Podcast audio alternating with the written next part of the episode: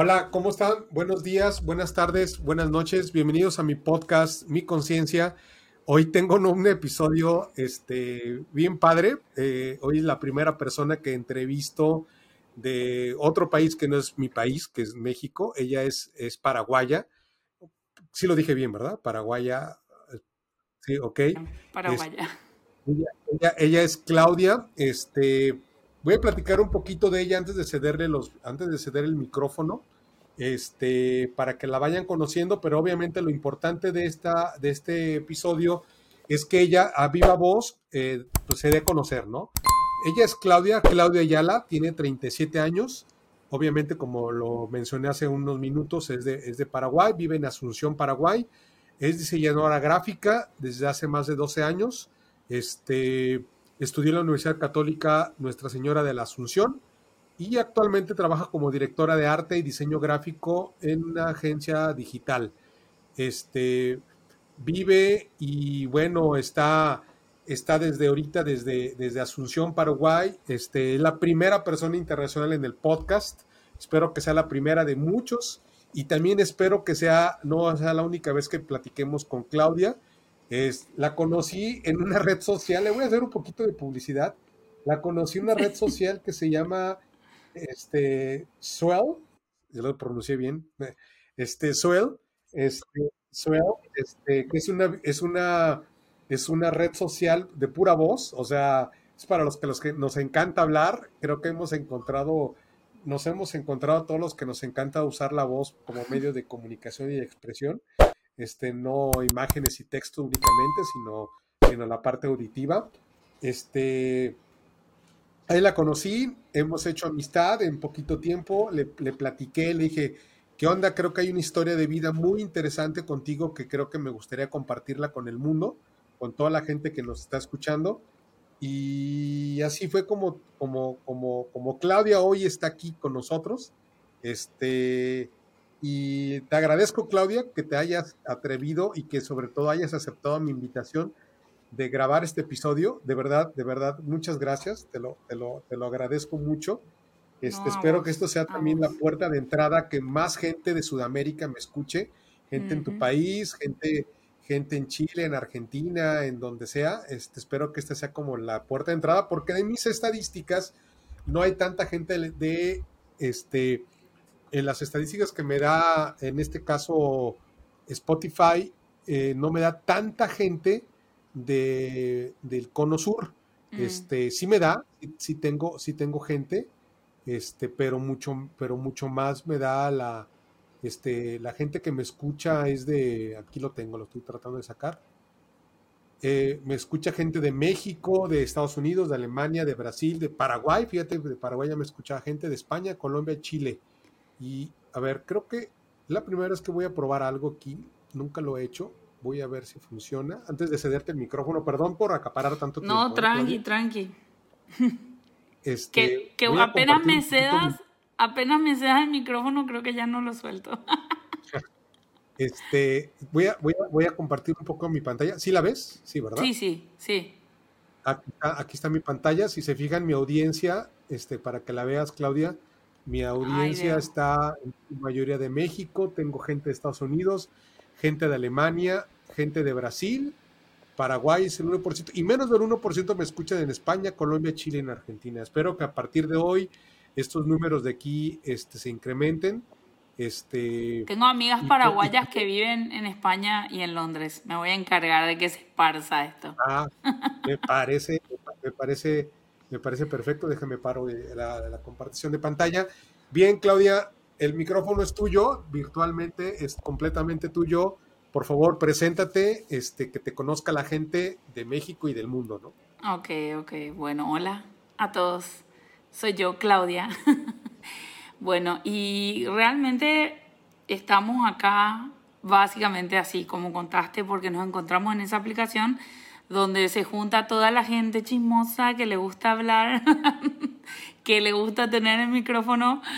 Em, y conectamos, o sea, un poco le cuento a la gente que la razón, creo yo, principal por la cual realmente conectamos, que era muy interesante, era por, por el tema de que empezamos a hablar de la salud, que es un tema eh, personal tuyo y personal mío, que nos afecta a ambos en diferentes niveles y que me pareció interesante poder em, hablar contigo, que me abrió mucho los ojos en cuanto a, mm, digamos, en cómo se siente la gente. O sea que no, no estamos solos, no estamos solos y es impresionante eh, darte cuenta que afuera, o sea, no solo por decir, no solo con mi grupo de amigas puedo compartir, ¿verdad? No solo mi grupo de amigas me puede entender, sino que como no me esperé, no me esperé yo que al poner mi audio ahí en la aplicación ya tenga una respuesta favorable a, este tema o que encuentre esa conexión rápido con alguien que pase lo mismo o sienta lo mismo o tenga los mismos las mismas dificultades, obstáculos, digamos, ¿verdad? Entonces me, no sé, me, la verdad que cuando me dijiste, y aparte que quería yo también meterme un poco en podcast, como eso iba por ahí un poco la investigación. Y cuando me saliste con el tema de que vos también hacías podcast, y dije, oh no, esto es el destino 100%. Yo no, te digo, impresionante. Y como te digo, yo no soy así, yo no soy religiosa, pero sí soy espiritual, que también casualmente vos sos igual. Entonces, pero dije así, oh no, esto está, como te diría, como diría mi mamá, esto está escrito, esto está escrito. No, Tal cual, tal cual. Y nada, me pareció súper interesante, así que estoy súper feliz de, estar acá, que podamos compartir, que ojalá ah, haya gente que escuche y que les sirva, eh, como, como quieran tomarlo, como consejo, como descargo, como lo que sea, pero que les sirva de, de, soporte, digamos, de alguna manera. Claro. Claro. Oye, y Claudia, entrando un poquito en materia, para ir agarrando calorcito. Cuéntanos un poquito, cuéntanos un poquito de tu tema de salud. Voy a empezar yo. Dale. Como un preámbulo, ¿te parece? Para que también tú te sientas en un poquito más de confianza. Como yo lo he platicado en episodios anteriores, eh, eh, yo, yo, yo sufro insuficiencia renal de hace como un año aproximadamente, poquito más de un año fue, fui detectado. Yo ahorita me ven de hecho, estos son de los pocos episodios que vamos a grabar, en, o sea, que he grabado con video, casi siempre es voz. Este, eh, y bueno, la gente que me está conociendo por primera vez, pues no, soy muy, bajé mucho de peso, en mi caso, bajé mucho de peso. Yo pesaba casi los 100 kilos en mis momentos de gordura. Y este, y ahorita peso alrededor de 67, 68 kilos, 70 y se me hace mucho. Obviamente me dio un giro la vida completamente. Yo ahí, hice mucho eco con Claudia cuando le platiqué un poco la historia de mi vida, de, de, lo que, de mi situación. Y quizás para mí los primeros, los primeros meses de cuando fui diagnosticado con, con insuficiencia renal, los primeros tres meses creo que fueron los más difíciles para mí, de entrada por la aceptación, obviamente me pegó la parte psicológica, me, me, dio, me dio para abajo, a mí me dio para abajo. Yo nunca había sentido un cuadro de depresión, nunca en mi vida, y por primera vez sentí las ganas de no vivir en su momento. O sea, me pasó todo. Y yo venía, yo venía de procesos muy fuertes de pérdidas. Perdí a mi, a mi madre el año pasado, perdí a mi padre el año, un año anterior. O sea, la muerte entre mi padre y madre pasaron seis meses entre ellos, entonces yo venía por un proceso muy, muy complejo que luego ya lo entendí de una manera más espiritual, el, por qué lo relaciono con los riñones. Este, perdí a mis padres, perdí negocios, perdí una serie de cosas que me hizo como, como perder todo y la consecuencia de todo, al final de cuentas, fue que perdí mi salud. Pero bueno, he encontrado, encontrado a través de, de muchas cosas, fui a terapia, de dieta, de, de, sobre todo trabajar la mente. En un principio, este, lo más difícil de poder dominar es la mente. Este, yo creo que la mente, soy de la gente que piensa que la mente debe de ser a, estar a las, al servicio de uno. Suena raro esto, pero, pero a veces la mente, si la dejamos ir, ah, se encarga de que pensar puras cosas negativas, pensar puras eh, eh, calamidades, pensar muchas cosas que no nos hacen como, como salir adelante, como que como que entra en, estado de pánico, así lo veo yo, y, el, y el ego te empieza a decir, no, escóndete, todo está mal, pero cuando le, cuando como domas a ese demonio que traes adentro, como que empiezas como un poco a poco a, salir adelante. Este, y bueno, yo esto yo lo he encontrado, inclusive el, hecho de este ejercicio de hacer el podcast y hacer todo esto, es consecuencia de todo esto, o sea, es mi, es mi catarsis, así se los he dicho mucha gente. Para mí ha sido catártico el, el, el poder expresarme y el poder encontrar gente que les llega mi mensaje. Y bueno, en base a esto, sí cuéntanos, Claudia, cuál es tu historia, cómo, cómo, cómo, cuál es tu tema de salud y cómo lo has tenido que, este, ahora sí que cuál es tu batalla, ¿no? Porque tú dijiste, ah, me voy a robar algo que tú dijiste, perdón que me adelante. Cada quien tenemos nuestras propias batallas y a lo mejor yo puedo estar más o menos enfermo que ella o que alguien más, pero no se trata de compararnos, se trata de que cada quien vivimos nuestro proceso y para nosotros es el peor de todos, porque es el único que tenemos, es el que tenemos. y yo lo que quiero es que la gente que, que, tenga algún tipo de enfermedad, la que sea, encuentre, encuentre en nosotros a alguien en quien podamos una red de apoyo, ¿no? Entonces, pues bueno, ahora sí, Claudia, perdón por acaparar tanto el tiempo. No, no, súper bien, genial toda esta intro, me encanta. Entonces, así tengo de qué agarrarme. y sí, bueno, yo eh, empecé con problemas de salud muy joven, o sea, yo digamos que de niña nunca tuve problemas de salud grave ni nada, pero sí, y acá cuando vos comentaste el tema de la, de la pérdida que tuviste previo a tu diagnóstico, eh, también te quiero comentar que a mí me pasó lo mismo. Cuando yo tenía aproximadamente 16 años, eh, bueno, ah, creo que es por primera vez, lo voy a decir en en pantalla y al público, pero yo estaba muy enamorada de una persona, de un amigo mío que era, Dios mío, yo lo amaba, lo amaba, era, él tenía dos años más que yo y éramos así, él se iba, siempre estábamos juntos, pasábamos el tiempo juntos, o sea, éramos amigos, pero yo estaba enamorada de él, ¿verdad? Y él murió en un accidente. Y me acuerdo que para mí, y sobre todo cuando sos adolescente, todo es el fin del mundo. Cuando sos adolescente todo parece el fin del mundo y nadie parece que te va a entender. Y me acuerdo que cuando él muere, yo entro en una depresión y yo nunca, tampoco, yo no soy depresiva, no es mi, no es mi personalidad, pero... No, es tu naturaleza. Claro, no es la mi naturaleza, pero sí en ese momento me hizo muy mal, yo estuve muy mal, creo que no me fui al colegio, me acuerdo un tiempo, no me fui al, al, al colegio, eh, me encerraba en mi pieza, solamente quería dormir, eh, quería, me daba una sensación como que me quería ir al campo, no sé, le lloraba a mi mamá que me lleva al campo, que quería estar en la naturaleza, es como que me, me quería morir más o menos. Y en ese momento yo me empiezo a enfermar me empiezo a enfermar, me empezaba a dar muchos problemas de garganta, amigdalitis, em, cada vez estaba más decaída, eh, tanto así que después de unos meses me diagnostican leucemia, ¿verdad? Me diagnostican leucemia, una leucemia súper agresiva, em, de la cual me diagnosticaron el día antes de mi cumpleaños, número 17, me acuerdo. Me llevaron ahí mismo a internar y bueno, ahí empecé mi tratamiento, pero yo sin saber, o sea, yo no, no estaba al tanto porque no me querían contar, como que no querían que yo me, como ya estaba mal emocionalmente, no, que, me decían que yo tenía una infección, que me iban a tratar, que, se, que me iban a curar con eso ya, ¿verdad? No me daban mucha información.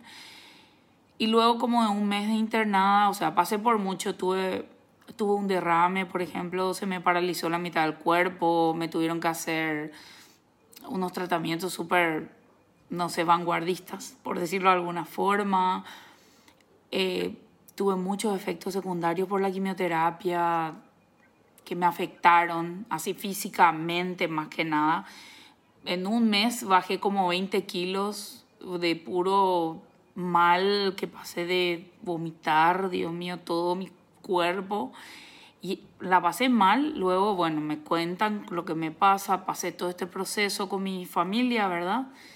Eh, que entre paréntesis tengo que decir que tengo que agradecer la, la familia que tengo, porque sí, mi mamá, por ejemplo, para mí fue yo creo que si mi mamá no existía o no tenía la mamá que tengo, no lo lograba porque ella estuvo ahí siempre, nunca.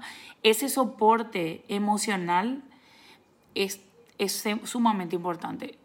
En mi caso fue mi mamá, pero yo sé que mucha gente eh, tener un amigo o cualquier persona o una pareja que le sirva de soporte emocional, eso te lleva lejísimos tratando una enfermedad. Eso sí te puedo decir por experiencia también. Y nada, pasando todo este tema, eh, yo consigo irme a Estados Unidos a los 17 años para tratarme, eh, hacerme un trasplante. Me hice mi trasplante, me quedé allá un año combatiendo, digamos, los efectos secundarios del trasplante. Me quedaron secuelas de eso. Hoy, o sea, a mis 18 años yo entré en una menopausia porque me hicieron radioterapia completa, cuerpo completo, entonces me quemaron los ovarios. Automáticamente yo dejé de producir hormonas eh, femeninas y no, no tengo ovulación, no puedo tener hijos, etcétera. Que yo ya sabía el riesgo, obviamente, cuando me iban a hacer el trasplante, pero obviamente a los 17 no voy a elegir tener hijos, prefiero vivir, ¿ok? Entonces era listo.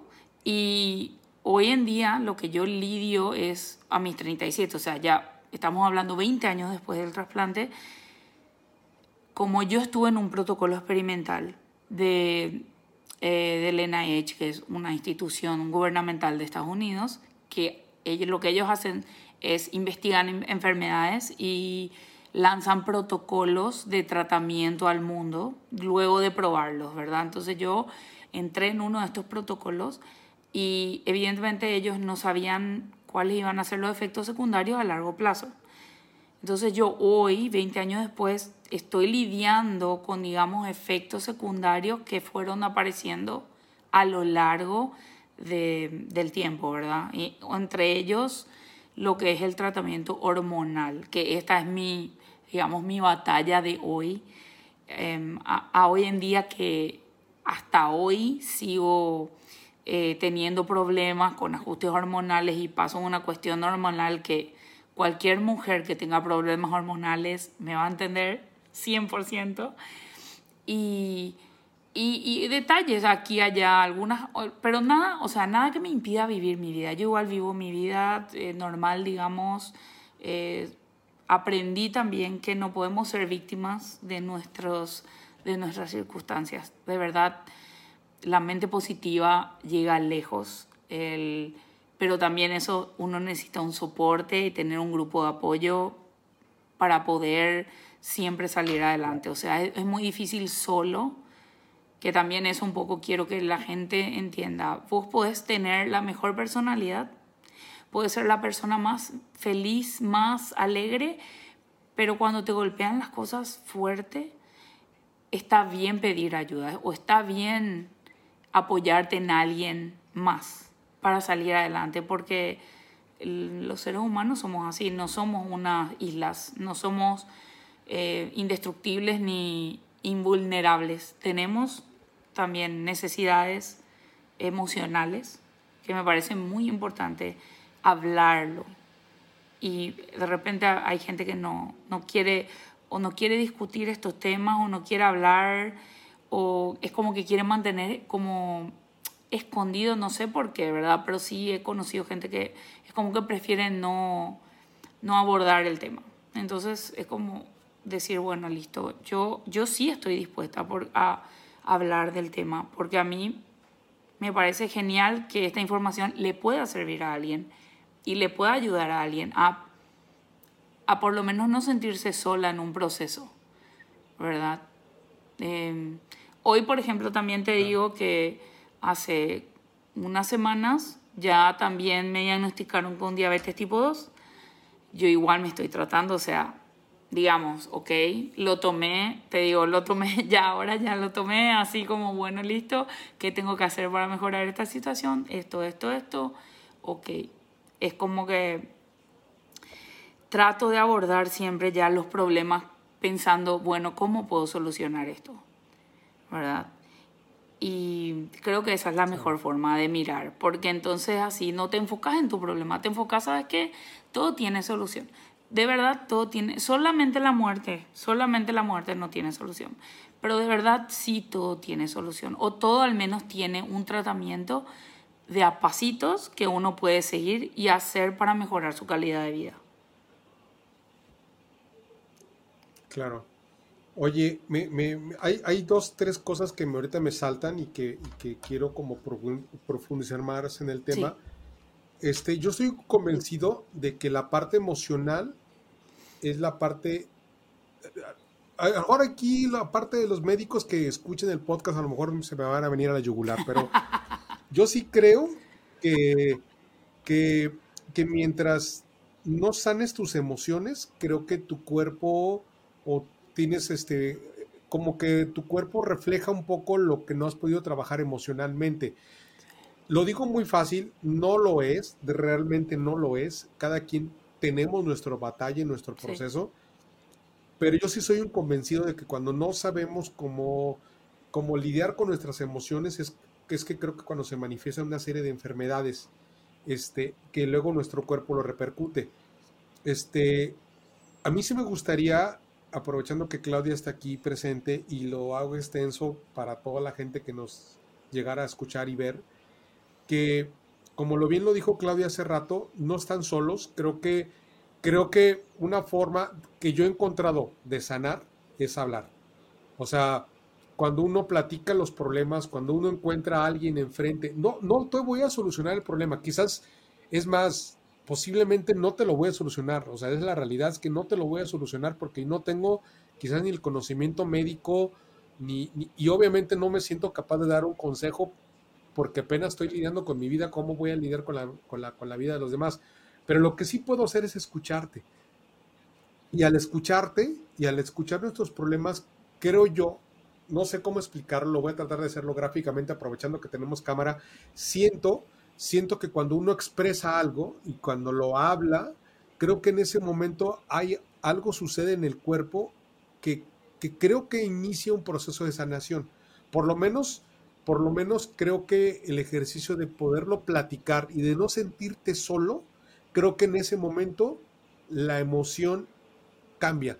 Y quizás el escucharte, tu perspectiva de lo que tú crees que te está sucediendo, a lo mejor también cambia. O sea, por ejemplo, yo una vez, eh, mi padre, mi padre en paz descanse, mi, papá, mi papá también era diabético, pero no murió de diabético, murió de un infarto, fíjate, cosa, cosa, no, supo lidiar la, diabetes en su momento y ya era insulino dependiente, o sea, ya se tenía que inyectar insulina en su momento, en los últimos años de su vida.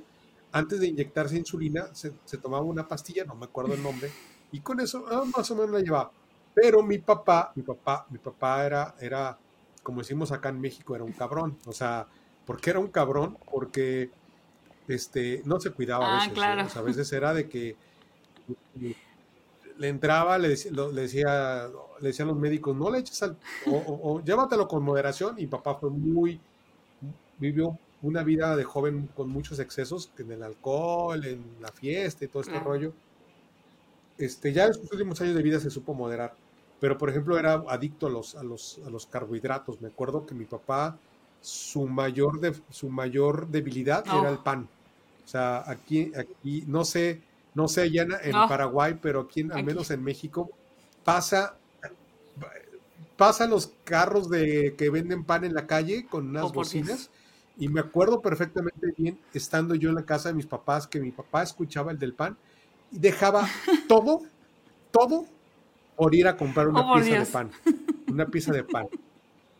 Y, a pesar de que la gente, la gente le decíamos, oye papá, es que no comas tanto carbohidrato.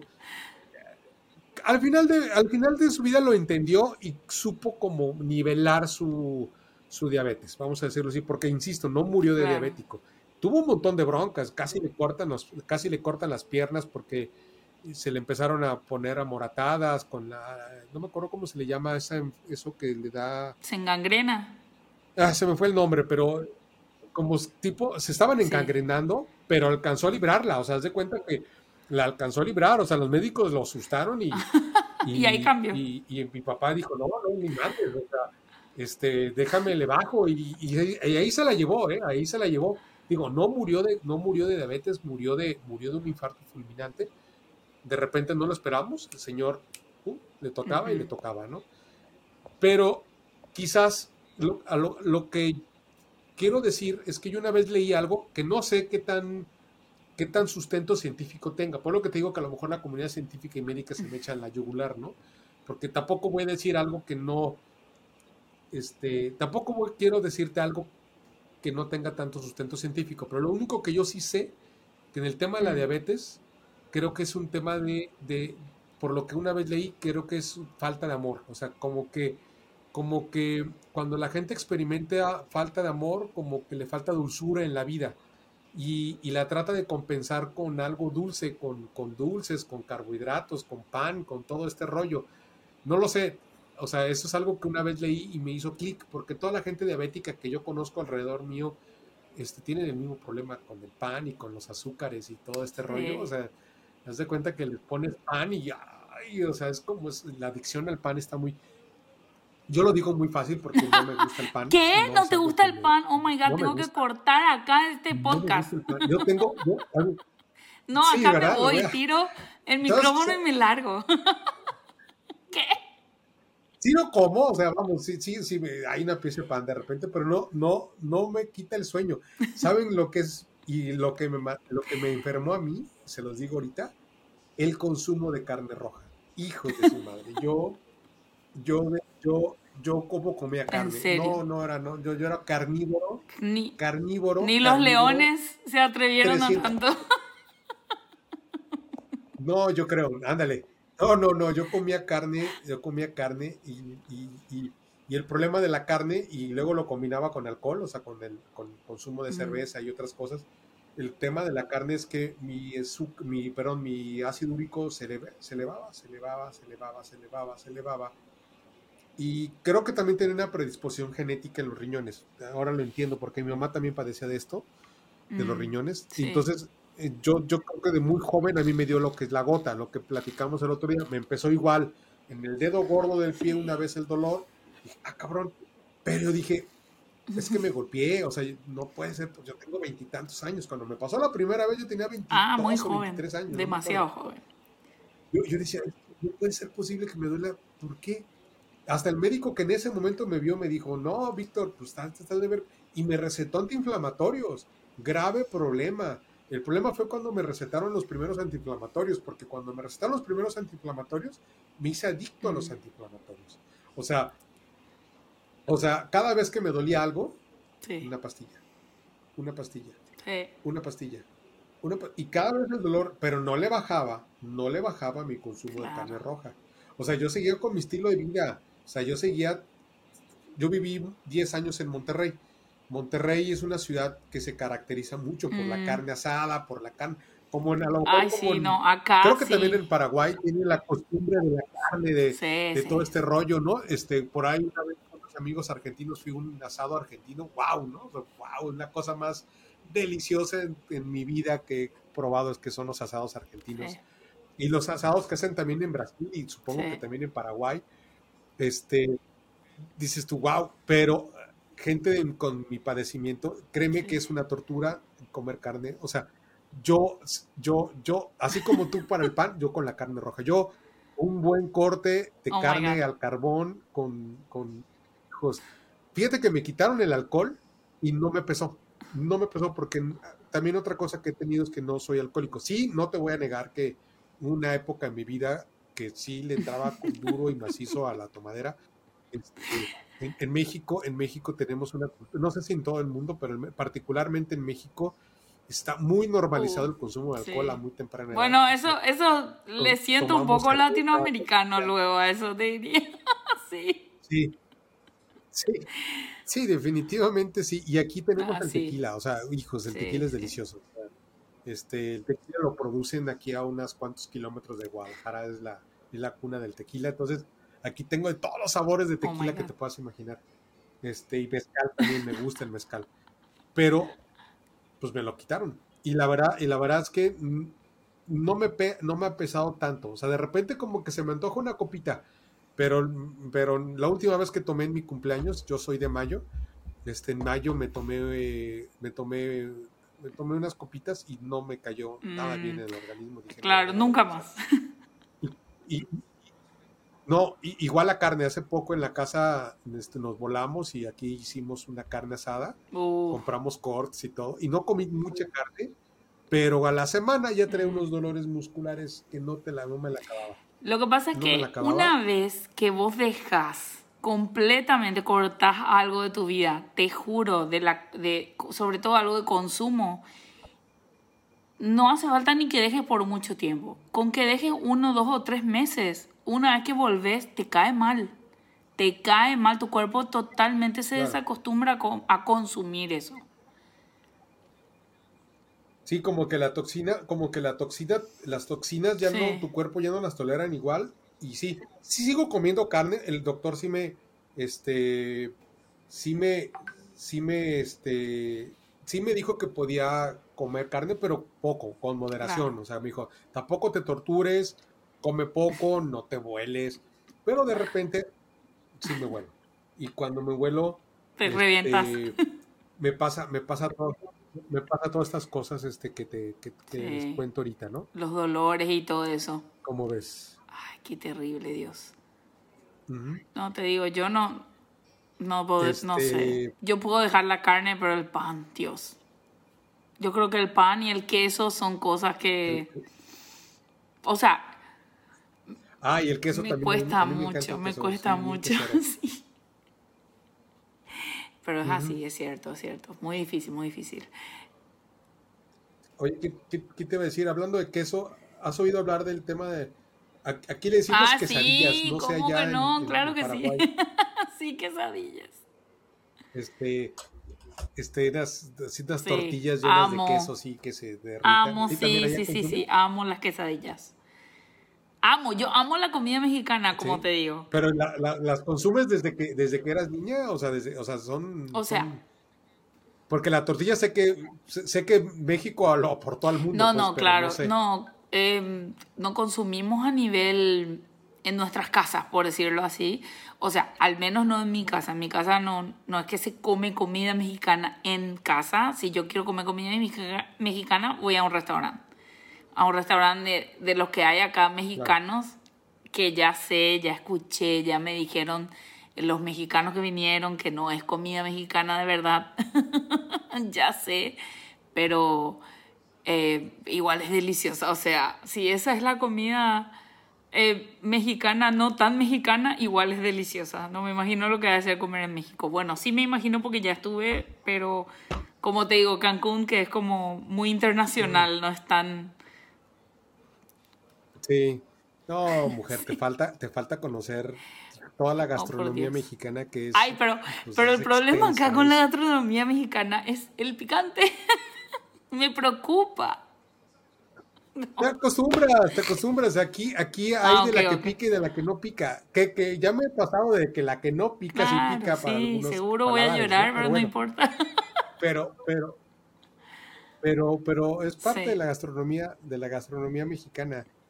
Oye, y cu- cuéntanos un poquito más del tema, cómo, cómo tú has, cómo tú te has preparado en la parte mental, este, con todo esto que te ha sucedido. ¿Cómo, cómo tú lo, lo has podido Bueno, inicialmente, porque obviamente yo era muy joven, o sea, era adolescente prácticamente cuando empezó todo este proceso, eh, si bien yo era consciente de lo que pasaba, era como que, sí, yo siento que en mi caso, mi mamá eh, fue mi apoyo emocional, porque mi mamá es una persona muy positiva.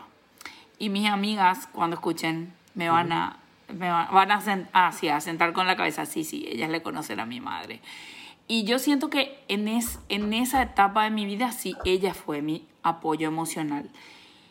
Em, pero, ah, y sí te quiero comentar, como hablaste hace un ratito que dijiste que no, no estás, o sea, como que no es nada, no tenés ni una prueba científica al respecto, pero sí yo te quiero contar que cuando yo estaba allá en el instituto, eh, a mí, me, em, como éramos estudiados, digamos, ¿verdad?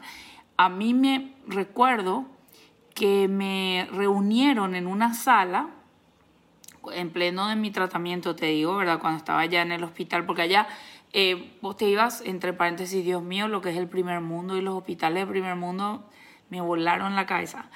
Eh, vos te, yo me quedaba internada en el hospital durante mi trasplante porque obviamente para llegar a ese punto del trasplante te tienen que hacer una quimio súper fuerte con unos rayos súper fuertes que básicamente lo que hacen es te liquidan, te matan todas las células del cuerpo completo, luego te, te hacen como una, como, como una eh, transfusión de sangre, parece, pero es un líquido blanco que esa es, esa es una bolsa de células madres. Te hacen como ese trasplante, es eh, esa eso es el trasplante de médula. Para la gente que no sabe, que no crea que te abren y te cortan y te sacan cosas, no, no, ya, esas cosas no. Es como que sea una transfusión de sangre. Pero básicamente, como vos te quedas sin defensas para nada, te tenés que quedar internado hasta que empiecen a subir tus defensas. Y eso usualmente lleva tiempo, como 15 días, un mes, ¿verdad? Y en ese interín, em, yo recuerdo que tuve una reunión donde mm, me pusieron en una sala con seis u ocho personas que eran todos médicos militares, em, digamos junior, o sea, que estaban empezando su carrera como médicos militares y era muy importante para ellos saber cómo influía mi estado de ánimo, o sea, cómo yo me sentía. Y yo me acuerdo que yo les dije que sí, que yo sentía que cuando yo estaba bien emocionalmente, yo no sentía que tenía ni un problema. Mm. O sea, yo de verdad sabía que me estaban inyectando cosas, que esto, que aquello, pero yo no me sentía enferma, no sé, no me sentía mal, sentía como que estaba descansando, como decirte, suena así súper tal vez raro, alguna gente tal vez piense, no, pero ¿cómo? si estabas en pleno tratamiento. No, pero se, se siente así. Cuando vos estás emocionalmente bien, no ves las cosas tan mal en tu vida. Y, y a lo que quiero llegar es que ellos sí tenían en cuenta eso. O sea, para ellos era muy importante porque ellos estaban seguros de que el estado emocional y mental tuyo influyen en el proceso de sanación de tu cuerpo y en el proceso de curación de una enfermedad. Y eso fue algo que después eh, mi doctor de cabecera de allá me había comentado y yo le dije que yo estaba de acuerdo porque de verdad yo sí, o sea, estando allá me hice muchos amigos que estaban pasando por la misma situación porque era como un hogar, digamos, como un hogar donde estábamos todos los niños o menores de edad que estábamos haciendo tratamiento con ellos y yo me hice un montón de amigos de muchas partes del mundo, mexicanos también muchos, y muchos, muchos de ellos murieron en el proceso. Y, y yo igual no, o sea, yo nunca entré en depresión, te, te diré, ¿verdad? O sea, por más que yo veía que, la, que había niños que venían y morían en el transcurso del tiempo que yo estaba ahí, es como que, como te digo, como mi mamá me ayudó mucho en eso, ella era muy mi roca, yo nunca realmente llegué a, un punto que yo me sienta mal emocionalmente. Entonces mi tratamiento en general fue súper chill, te voy a decir. O sea, yo dentro de todo la pasé tranquilo, te voy a decir. Por más que me quedé un año, porque sí tuve efectos secundarios, pero no eran efectos secundarios que me, que me afecten físicamente a un nivel que yo no podía vivir una vida, te voy a decir. ¿entendés? Y, y, yo creo que mucho tuvo que ver eso, la parte emocional. Y luego ya de grande, ¿verdad? Ahora, porque ahora igual, como te digo, lidiar con los efectos secundarios, que si bien no es lo mismo, em, son cosas que uno dice, bueno, como vos sabes, la enfermedad crónica es tener que aceptar que vos vas a vivir con algo, el resto de tu vida va a ser así. Entonces, es algo que vos no puedes cambiar. Si vos no puedes cambiar, para mí y todo lo que nosotros hablamos acá, obviamente nosotros vamos a decir de nuestro punto de vista, es lo que vos sentís y es lo que yo siento. Y para mí es la aceptación también hay que verlo como, ok, yo acepto lo que me pasa, pero ¿cómo yo puedo vivir mejor esta vida? O sea, no, a mí no me sirve, honestamente, hoy, no sé, a mis 37 años tal vez ya no me importa más nada, como antes que me preocupaban cosas muy banales, digamos, en la vida. Es como que hoy yo siento que mi felicidad está por sobre todas las cosas. Yo a mucha gente le digo eso, yo hay que ser un poco egoístas. Hoy tenés que ser un poco egoísta en tu vida y decir, ponerte a vos primero, porque nadie, tu salud mental y tu salud emocional y tu salud física, nadie, a nadie le va a importar más que a vos mismo. Nadie se va a preocupar por vos como vos te vas a preocupar. O no debería ser así al menos. Vos deberías ponerte en prioridad. Porque siento que lastimosamente hoy el estilo de vida que llevamos todos, eh, en el trabajo, el estrés, em, las malas prácticas, yo soy culpable de eso porque yo me reestreso en mi trabajo eh, vivo una vida muy sedentaria. Yo sé que está mal, yo sé que está mal. Es, re, re, de verdad, o sea, no, no sé soltar, no sé soltar mi trabajo, me cuesta. Pero yo entiendo y de verdad que estoy trabajando en eso, que eso es peor para mí. Porque de verdad que yo suelte mi trabajo, o sea, que aprenda a llevar una vida saludable, no va a ser el fin del mundo para mi cliente. No, no va a pasar nada porque hoy no le imprima un flyer, por decirte así, ¿verdad? Entonces es como uno tiene que aprender que si vos no te cuidas, nadie te va a cuidar. Esa es la realidad. Entonces pensar, bueno, listo, hoy tengo esto, hoy tengo que lidiar con esto, listo, genial, voy a lidiar con esto. ¿Cómo tengo que hacer? ¿Qué tengo que hacer para vivir mejor? Voy a hacer lo que tengo que hacer para vivir mejor. O sea, es un poco como, no sé si tal vez con los años cuando uno lidia con una enfermedad, uno aprende tal vez a ponerse en ese mindset y decir, ok, listo, tengo esto, ¿cómo soluciono? Y ya entras en un, en un solucionador de problemas, no querés, eh, no querés hundirte con tu problema, vamos a decir, sino que querés ya ver la solución, la luz al final del túnel, ¿verdad? Y me gustaría que la gente no tenga que llegar a eso, o sea, no, que no tenga que pasar 20 años enfermo para decir, ok, ¿verdad? Hoy me voy a, voy a buscar la solución a mi problema, sino que ojalá, me encantaría que la gente que escuche pueda entender que es vos, persona, vos, sos importante, sos muy importante y te tenés que cuidar y tenés que cuidar tu salud mental y tu nivel y tu salud emocional y controlar, controlar el nivel de estrés que tenés en tu vida lo mejor que puedas, porque hay muchas cosas que están fuera, fuera de nuestro control, que, que nos pueden estresar, pero nosotros también podemos tratar de, de maniobrar alrededor de eso para que no nos provoque tanto estrés, ¿verdad? Claro. Oye, este, te, iba, te, iba, te iba a comentar algo. Ahorita hay algo que me saltó ahorita cuando uno tiene una enfermedad terminal, porque uno, o sea, yo sé que todo el mundo sabemos que nos vamos a morir. O sea, yo, creo que la única, la única verdad en este planeta de cualquier ser humano es que sabemos que nos vamos a morir.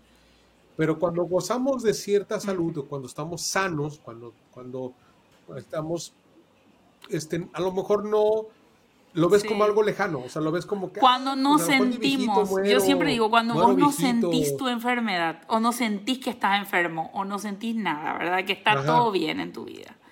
No sentís ni un dolor, por ejemplo. Claro, claro. Claro. Pensamos que somos eternos. Pero... Sí. Sí, pero fíjate que pasa algo y que lo escucho contigo y, y lo he platicado con gente que también tiene enfermedades terminales como las de nosotros. Este, que cuando una vez que aceptas que sabes que te vas a morir a lo mejor mañana, porque no sabemos, yo a lo mejor, digo, toco madera, ¿no? Y, pero, pero, pero a lo mejor mañana no, no, claro, claro. Por, lo que sea o lo, que quieras.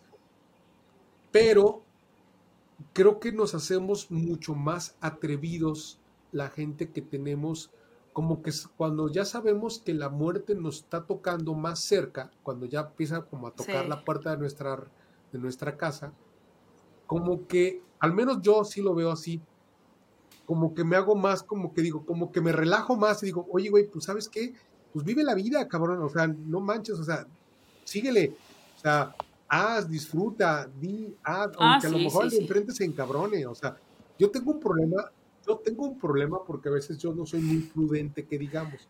Quizás no lo veo contigo, quizás entre tú y yo no lo vas a notar porque ahorita, ahorita soy muy prudente, pero aparte no hay tanta obviamente quiero que pues, sigas, que sigas participando en diferentes episodios, ¿no? No quiero que digas, ay, este Víctor. ah, no.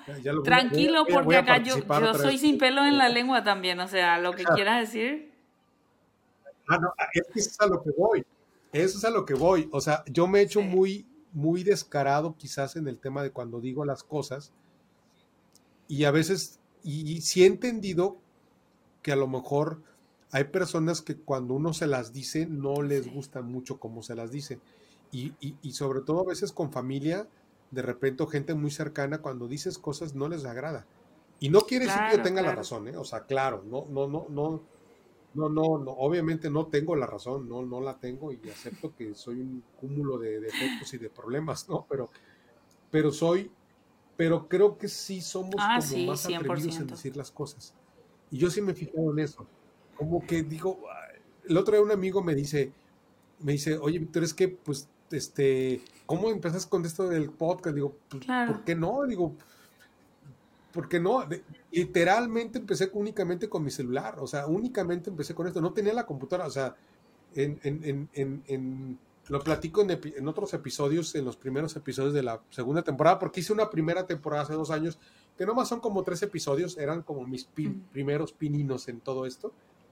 Esto era muy incipiente y ya la segunda temporada me he metido religiosamente este, la disciplina de sacar dos episodios por semana, martes y jueves, martes y jueves. O sea, sí, religiosamente porque me puse como meta que este podcast lo tengo que posicionar entre los más escuchados de México, mínimo en un año y en dos años estar en el top ten, ¿no? De los más escuchados. Obviamente. Es, claro, por supuesto. Es una meta que me puse. No sé si lo voy a lograr, pero voy a echarle todas las ganas del mundo para hacerlo, ¿no? Entiendo que me falta mucho, mucho por aprender y conocer y mejorar, pero bueno.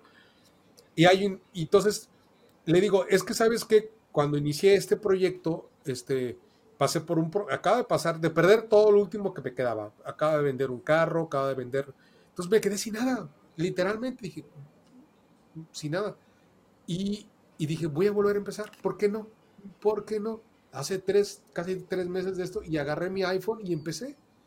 Desde mi iPhone me pongo mis audífonos y me puse y empezó, empezó, empezó.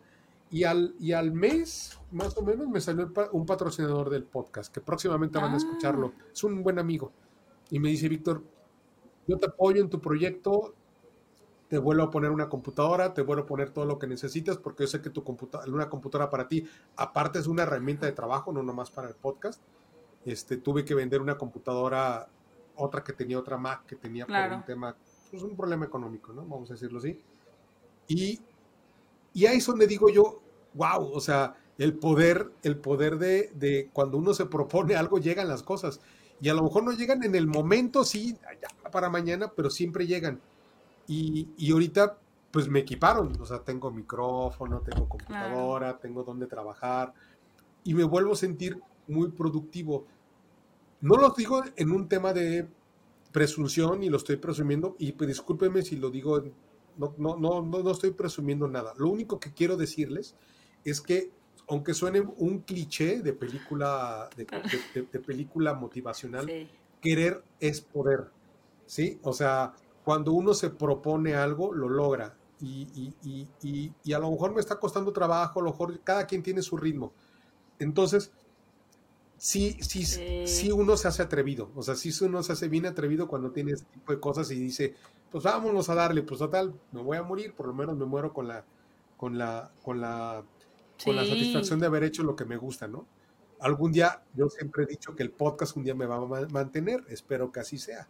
Espero que un día genere el suficiente ingreso esto como para que pueda vivir de esto sin que tenga que hacer otras cosas. Ah, el sueño, el sueño. Ojalá, ese es una. Amo, amo, amo, sí, sí.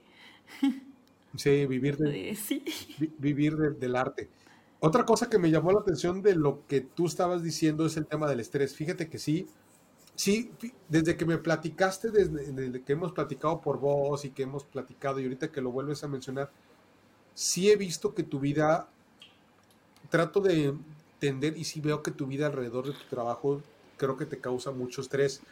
Yo, yo me quiero atrever a darte un, pequeño consejo, si tú quieres, pero trata de tomarte las cosas no tan en serio, quizás, quizás en tu trabajo, quizás es muy padre tu trabajo. Eh, yo no diseño, pero me he enseñado a diseñar por circunstancias. O sea, cuando, cuando tengo que sacar promocionales de mi podcast, uso una herramienta que se llama Adobe Express. Conozco, es para los que no somos diseñadores, o sea, nos, nos, nos, hay como que a los que no somos diseñadores, como que nos, nos ayuda, la neta. Porque yo no agarro Photoshop ni a mentadas de madre, o sea, no lo entiendo, no lo, no me gusta, no es que no, no, no se me hace muy complicado, muy complicado Photoshop o un ilustrador, una cosa de esas, ¿no? Pero cuando, cuando alguien me recomendó Adobe Express y jugué con él y dije, y que lo puedo usar desde el celular, también lo puedo usar desde la computadora, digo, wow, ya, resuelto el problema del diseño para mí. Pum, pum, pum, pum, pum, pum, pum, pum, y ya, ya tengo mis promocionales para Instagram, para TikTok, para aquí, para allá, pum, pum, pum, pum. Y eso me ha hecho muy autosuficiente. Y, y entiendo que tu trabajo creativo, creativo, es, siento, inclusive siento que para ti es, algo, es algo medular. El que tú estés creando, siento que es algo importante en tu salud hasta cierto punto. Claro. Pero creo lo que no está padre es que te estreses tanto.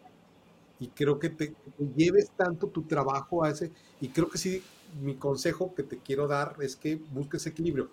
Yo, yo por circunstancias y por no ser equilibrado me pasó esto. Yo me ves, hace tres años cuando tenía mi negocio con 30 empleados y lo que tú quieras, yo tenía un estrés increíble, o sea, yo, yo no, no, no tenía mucho estrés, estaba mal, o sea, muy mal, muy mal, muy mal, o sea, sí, a lo mejor en dinero, dinero en la bolsa tenía, pero no tenía salud, no tenía tiempo, estaba todo el tiempo de mal humor. Bueno, dice mi familia que siempre estoy de mal humor, pero bueno, eso dicen. Se colgó, no se han permitido conocerme más allá. Este, ah, ok. Sí, a mí se me congeló un rato. ¿Se congeló? Sí, se congeló. Por... Ay, mejor nuestro internet. Pero bueno, este, eh, te digo, entonces, este, sí te aconsejo que manejes tu estrés. Sí, no. Maneja tu estrés, no te va a llevar nada eh, Porque a lo mejor eres de los ah, que come por estrés. Mis uñas, ¿no? tengo uñas, me como la uña hasta el codo, te prometo, me como con los dedos incluidos ya, porque tengo niveles de ansiedad altísimos y me muerdo toda la uña, o sea, de verdad. Y eh, como yo le digo a la gente que fuma y que deja de fumar, le di cuando me dicen, ay, no sabes lo difícil dejar de fumar, yo le digo, no, no, vos no sabes lo difícil que es dejarte comer la uña porque es como que tengas los cigarrillos pegados a los dedos. ¿Por qué? Porque yo tengo la uña pegada a los dedos. No, es, es muy terrible. Pero cierto, tengo una amiga eh, que trabaja en el mismo rubro que yo, que fuimos compañeras de universidad. Y ella me dice lo mismo, o sea, ella también es como yo, ella, o sea, trabaja muchísimo y, y, también está estresada, o sea, se estresa y ahora se enfermó por tanto estrés también, eh, o sea, ya una combinación de muchas cosas. Y ella también me dice lo mismo, me dice, no, te juro, Claudia, no lo vale, eh, aprender a, a, a, a digamos, a hacer como secciones en tu día y nivelar tu trabajo y nivelar tus tu horas de descanso y no te vayas a estresar. Y la verdad es eso, o sea, estoy de a poco, de a poco haciendo, haciendo eso. Como te digo, ahora por primera vez estoy de vacaciones después de dos años y medio más o menos. Y ya, ya llegó un punto que dije, no, ¿por qué? ¿Por qué? O sea, no, no vale la pena. La vida es muy corta para estresarse de esta manera. Sí. Claro, claro. Ya, mira, hoy estamos haciendo un episodio de podcast. Hoy, hoy hicimos algo y a lo mejor de aquí nace una próxima podcastera. Sí, tengo que hacer, tengo que hacer. me voy a animar, me voy a animar y voy a hacer. Es que, es que hay, hay, hay todo. Verás que hoy en día, hoy en día para los, los que nos gusta crear y hacer cosas creativas, se los digo, o sea, si tienes un smartphone, un teléfono, con esto ya, ¿eh? De con esto ya bueno, y si hago, si hago mi podcast, te invito también, obviamente. Ah, claro. Yo aceptaría sí, sí, señor. participar las veces que tú me digas. Oye, para, para ir cerrando el tema, ¿cómo se te ocurre que podemos ayudarle a la gente? ¿Qué, qué, qué, qué, qué idea se te viene a la mente? Mm. Que, que la, yo lo que quiero es que al final Sí. de cuando la gente escuche este episodio, diga, déjame acerco con Claudia, déjame acerco con Víctor o con quien sea, ¿cómo le podemos hacer para que la gente que tenga cualquier tipo de enfermedad no se sienta sola? Yo, yo a título personal digo, yo lo único que Sí. puedo ofrecer en este momento es escucharlos y, y- y ser, y ser un oído, o sea, ser un oído. Este, no te voy a decir échale ganas, porque yo creo que esa es la peor mentada de madre que le pueden a Claro, obvio. Porque, pues obviamente uno le tiene que echar ganas, ¿no? Si no, ¿cómo? Pero sí te puedo decir que este, sí te escucho y sí creo que, este, que a través de, de- de ser alguien, de ser oído, creo que a lo mejor puede ayudarte a sanar. Pero bueno, tú dime, tú dime cómo, cómo se te ocurre Yo que creo que, podamos hacer em, algo. como creo que eh, te lo había mencionado, pero no me acuerdo. Em, como vos tenés también, porque yo no sé en podcast, em, digamos que en Spotify o en, o en Apple Music como podcast, como tal, la gente creo que no tiene mucha interacción. Em, pero sí, sin embargo, si vos tenés como tu canal de YouTube también, yo diría, le diría, di- pensaría, o sea, esperaría que la gente, a ver qué la gente dice. Yo creo que sería bueno ver cómo la gente reacciona y qué escribe. Y es más, te diría que le invito a la gente a que escriba, a que escriba lo que piensa o, o qué le gustaría también de repente, ah, que estaría bueno como, como hablamos un poco como que exista como un, como lo que sería Alcohólicos Anónimos, digamos, como un grupo o un espacio tal vez Ujú. donde se pueda hablar de esto, donde la gente tal vez quiera hablar de cosas eh, relacionadas a este tema, por lo que están pasando, o que se hable de temas por los que ellos pasan, si alguien más pasa lo mismo, y que se cree como una comunidad, ¿verdad? De alguna forma. No te puedo decir ahora mismo cómo, porque no estoy así, no tengo ahora mismo en la punta de la lengua qué podría ser, pero es algo interesante para pensar, creo yo, a futuro, porque Este, Sí. Se nos cortó un poquito, pero eh, ya algo que con Adobe Premiere voy a tener que juntar ahí los segmentos en su momento. Sí, Este, te decía, este, lo que platicamos antes de que cortáramos, que, que el internet fallara, este, sí, ¿verdad? Las novelas y el Chavo del Ocho, ¿verdad? Sí, sí, me Sí, lo imaginé. sí, sí, sí. Oh, pero que- las es que- novelas, oh, yo, yo vivía ¿Cuál era tu novela? A ver, novelas. cuéntame, ¿cuál era tu novela favorita que, Bueno. que veías? Yo vi, te digo así, y yo tenía como 12 años, ¿ok? 12 años, pero la tipa ya había ya. Yo vi todas, oí María del Barrio, Marimar, me vi Rosa Salvaje, me vi, me vi una, hay una, había una con Chayanne, oh por Dios, a Chayanne lo amo también. Había una con Chayanne que se llamaba Volver a Empezar, que era con Yuri, también. No, no, pues te- te- Te digo, la usurpadora, eh, la dueña. Ay, no, no, no. No, no, ¿para qué? ¿Para qué entro en este baúl de los recuerdos? Este, sí, sí, sí me lo imaginé porque cuando conozco gente de, de- de fuera de México, este, luego, luego me dicen, cuando fui a República Dominicana hace como 15 años, cuando llego a, Santo Domingo, lo- el primera, me acuerdo que el, el taxista me reconoció, me reconoció el acento, ¿no? Mexicano, sí, mexicano. Y, y lo primero, lo primero que me dijo, oye, las novelas y el Chavo del Ocho, hijos, ¿no? O sea, para donde Sí. fuera el tema de las novelas y el Chavo del Ah. Ocho era como un, Dos mujeres y un camino. Oh, por Dios. hijos, sí. Oh, por Dios. Con Eric Estrada, o sea, por amor a Dios. ¿Quién no había visto esa novela? Sí. No, no, no, terrible. Eh, yo te digo, eso era, o sea, las novelas mexicanas eran lo máximo de la vida en los años, en los 90, así, Dios mío, era lo máximo, era lo máximo. Así que sí, tenemos, tenemos mucha cultura mexicana bien hacia acá. Sí, ¿verdad? Sí, sí. sí, sí. Entonces, pues te puedes acoplar perfectamente bien a la cultura mexicana si un día te decides mudarte a mi país. Este, fíjate que yo no veía tantas novelas, la verdad, yo no, yo no veía tantas novelas, pero, pero sí convivía con mucha gente que sí veía novelas y, tuve novias y tuve parejas que en su momento, wow, ¿no? O sea, Súper noveleras. Este, sí, sí, sí, sí. Y por ahí alguna, ahorita me hice acordar de alguna novia que tuve que me decía ver las novelas cuando iba a verlas a su casa, ¿no? Este, ah, esa, que, esa era la actividad. Sí, sí, sí, yo, así como que, ay, pero bueno, pues uno, uno tiene que quedar bien, ¿no? Entonces, ¿qué por supuesto, por supuesto, eso, es el sacrificio, ese es el sacrificio. Exactamente. Había una, había una novela que veía una novia que tenía, que quise mucho, este, que, que veía quinceañera, no sé si llegaste a ver esa novela. Ay, me suena, me suena. Y salió también en los finales de los ochentas, principios de los noventas, por ahí creo que salió la novela. Pero... esas, eh, había, habían también unas novelas que con, unos niños, carrusel de niños. Ah, sí, sí, sí, que, sí, sí. Pero era novela de niños, novela de niños, ¿ok?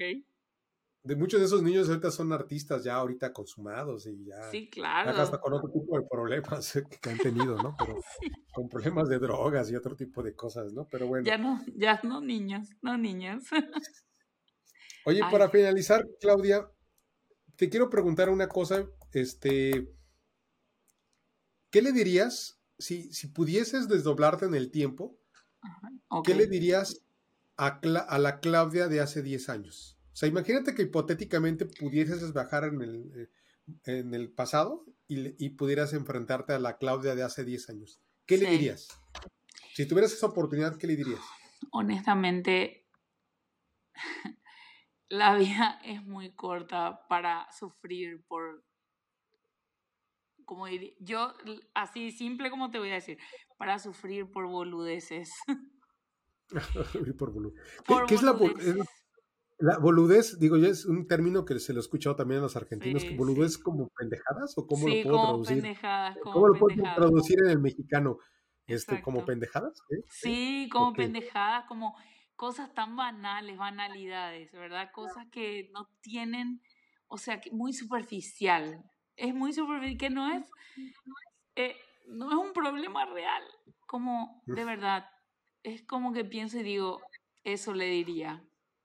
La vida es, la vida es demasiado corta y a nadie, quiero que sepas, a nadie realmente, a nadie le importa tu vida. O sea, porque uno vive a veces pensando, Dios mío, ¿qué va a decir esta persona? mira, acá, yo no sé cómo allá, pero, o sea, acá en Paraguay, todo el mundo está pendiente de lo que dice el resto. O sea, nosotros somos... Somos chismosos por naturaleza. Sí, y como digo yo siempre, o sea, como, se di, como dice el dicho, pueblo chico, infierno grande. O sea, ah, literal, eh, nosotros tenemos en ese sentido una mentalidad muy de pueblo que, eh, y el que paraguayo que me escuche que ni se le ocurra decir lo contrario porque es cierto, pero acá estamos tan pendientes de la vida de los demás que la gente todo el tiempo quiere vivir su vida aparentando lo que no es, con tal de que la gente no hable mal de uno.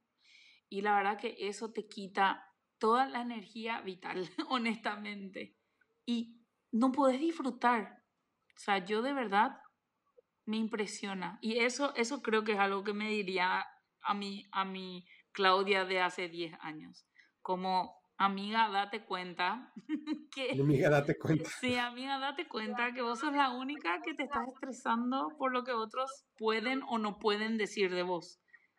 ¿Entendés? O sea, amiga, date cuenta y viví tu vida. por favor.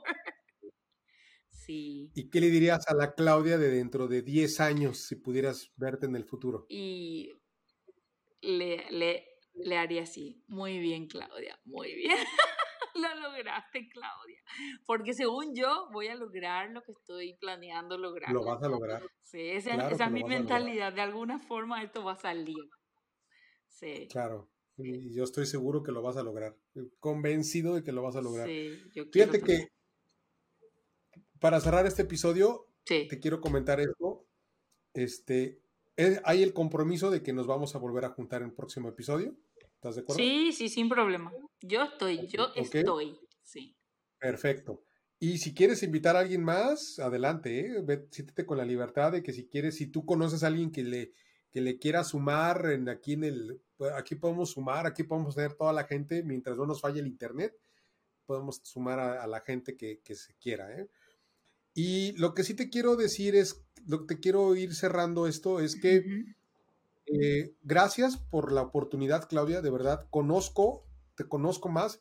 Hace una semana no te conocía, este, hace una, o el primer contacto fue a través de esta red social que platicamos en un principio, Swell. Este, nos intercambiamos algunos mensajes de voz, nos pasamos nuestro número de WhatsApp, se dio esto de una manera muy orgánica. Ahorita siento que te conozco de toda la vida, o sea, te verás, gracias por la oportunidad de poder platicar contigo.